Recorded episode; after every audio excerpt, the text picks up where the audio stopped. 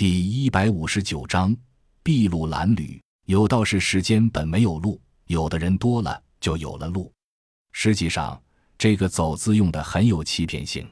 每一条从无到有、人为开通的路，其实都伴随着无数的血泪和生命的付出，每条路都不例外。二姐的团队借着甄小阳和洛奇引开狮群的空档。用最快的速度潜出丧尸包围圈，四人一路疾行，几次差点被游荡的狮群发现，都在千钧一发之际躲过。不久之后，他们来到了一块很陌生的地方，这里是高楼林立的富人区和棚户区的交界处。尽管大量的狮群被吸引走，但这里仍有数不清的丧尸徘徊纠结，这是为什么？丧尸也有故土情节吗？不舍得离开熟悉的地方吗？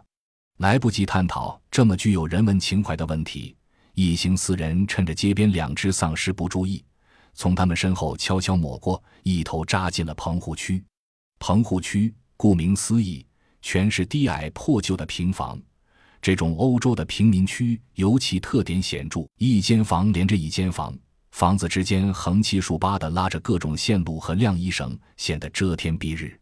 行走在其中，二姐觉得自己的视线都受到了干扰。明明是白天的城市，却像是行走在傍晚的丛林。每个人都忍不住感到有些提心吊胆，旁边有点什么风吹草动，都会引起众人一阵惊悚。连续躲过了三波游荡的丧尸，研究所的防护服很好的起到了隔绝人类气味的作用，但截至目前还起不到隐身的效果。就在几人绕过一栋低矮的小楼。准备爬上此地的地标建筑，一座三层小楼时，突然迎面撞上了三只兴冲冲从屋子里出来的丧尸，三只变一体，双方狭路相逢，都是一愣，倒地还是人类的神经系统完善些。二姐他们率先反应过来，由于身在敌战区，几人不好开火。二姐和穆一成反应最快，在丧尸张口要叫时，已然突步前踏。匕首探出，一左一右扎进两只丧尸的口中，但两人毕竟只有两双手。第三只丧尸已然嗷的一声怪叫，继而向着几人猛冲过来。糟糕，他在召唤同伴。二姐和穆一成抽出刀，再砍丧尸已然不及。只见那只敏捷型丧尸向着哈巴猛扑过去。哈巴说到底也只是个战斗力比较强悍的普通人。并没有经过研究所几人这般的强化，面对突如其来的丧尸扑击，他显得有些呆滞。太快了，这只丧尸实在太快了，以至于丧尸的巨口离他只剩三十厘米时，他也只能象征性的抬了抬手。完了，哈巴心道，此刻已然绝望了。